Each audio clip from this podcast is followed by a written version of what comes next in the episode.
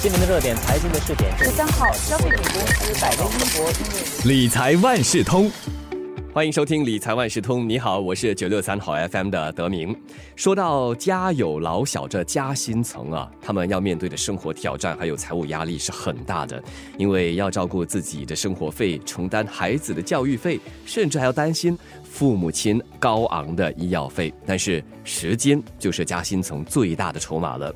这一期的理财万事通，我邀请华为媒体集团新闻中心财经新闻记者黄秀慧和我们一起探讨加薪层应该怎么做才能减轻自己的财务压力。秀慧你好，你好，德明。先问一下秀慧啊，加薪层要怎么开始规划财务的第一步呢？不管你是哪一种都好，只要是背负着双重责任的夹心层来说，存钱是他们投资理财的第一步。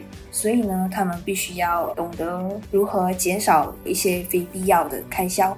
那么在这方面呢，有几点要注意的就是：第一，他们需要做好开支预算，他们需要懂得区分到底什么是需要的，什么又是他们想要的。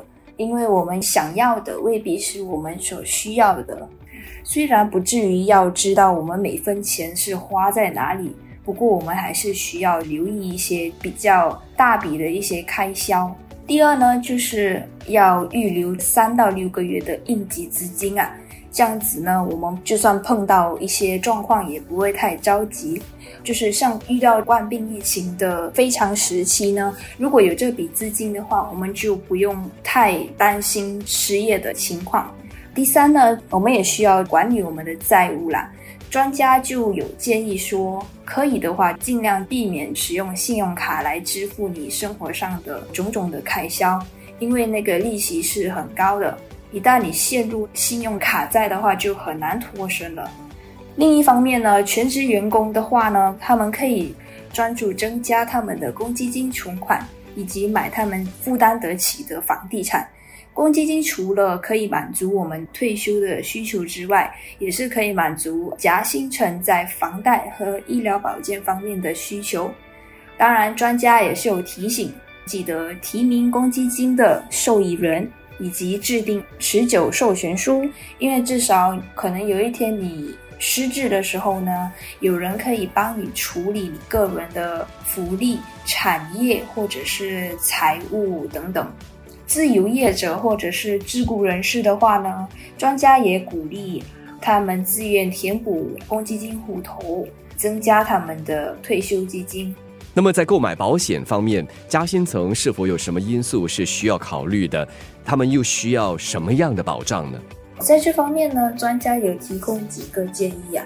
第一个就是人寿或重大疾病保险，有了这个保险呢，就算有一天你不在了，或者是患上重大的疾病，家人的生活也一样可以获得保障。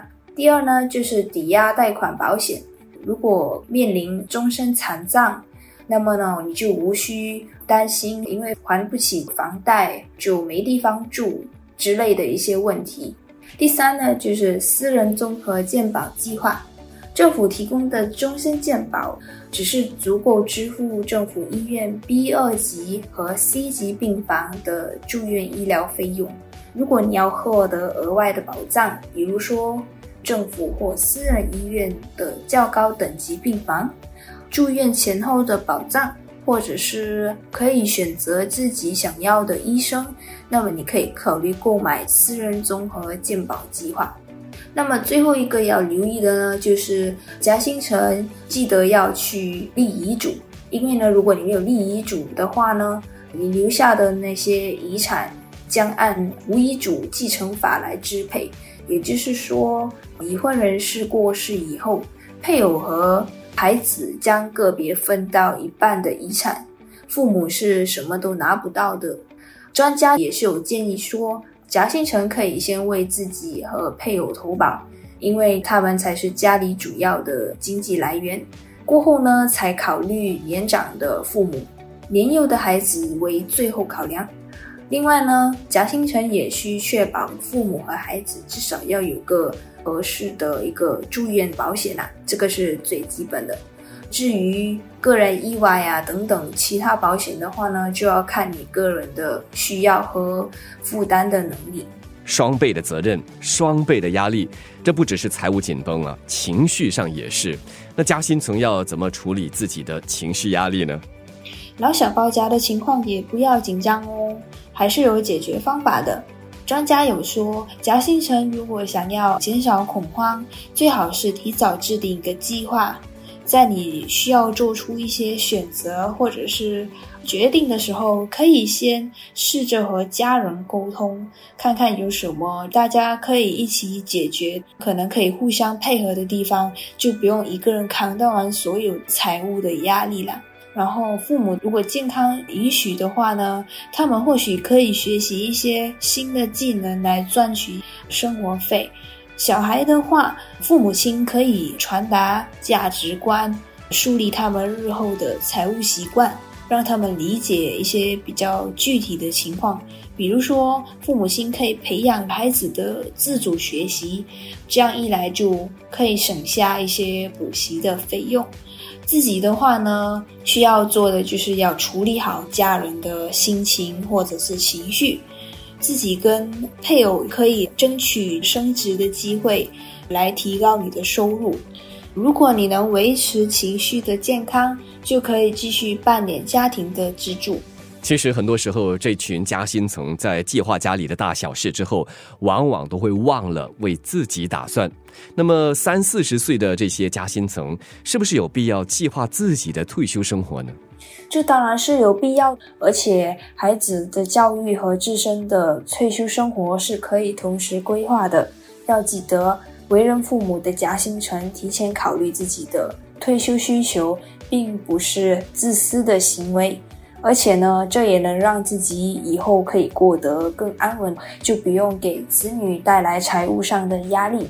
在规划退休生活方面呢，有几个要注意的地方。第一呢，就是要预算退休后的入息和支出。这是因为呢，我们的生活啊、收入和欲望会随着时间而改变，所以呢，夹心层必须要定期评估，呃，以及更新退休计划。第二呢，就是夹心层可以寻求较高回报的投资机会，当然回报率有高有低，所以呢，他们也记得要留意相关的风险。第三呢，就是要管理好公积金的储蓄，这样的话呢，退休生活就可以达到基本的水平。当这个夹心层一旦到了退休年龄的时候，照顾他们的责任就不会变成孩子的一个负担，就可以避免恶性的循环。专家也有建议，夹心层可以把公积金普通户头里还没动用的存款，把它转到公积金特别户头，以赚取更高的利息。最后一个要注意的就是，夹心层也需。时常去关注政府的计划，比如说公积金终生入息计划 （CPF Life），还有退休辅助计划 （Supplementary Retirement Scheme） 等等。因为呢，这些计划都是夹心层退休后的重要收入来源之一。这一期的理财万事通，我们有秀慧分享了加薪层的理财心法。看来这群上有老下有小的老小包家要做的这个理财功课还真是不小。希望大家从中可以获益。再次感谢华为媒体集团新闻中心财经新闻记者黄秀慧。理财万事通每期提供你最需要知道的理财与财经知识。如果你想了解更多，可以到早报的 SG 搜索“联合早报财经专栏理财简囊”。我是九六三好 FM 的德明，我们下期再见。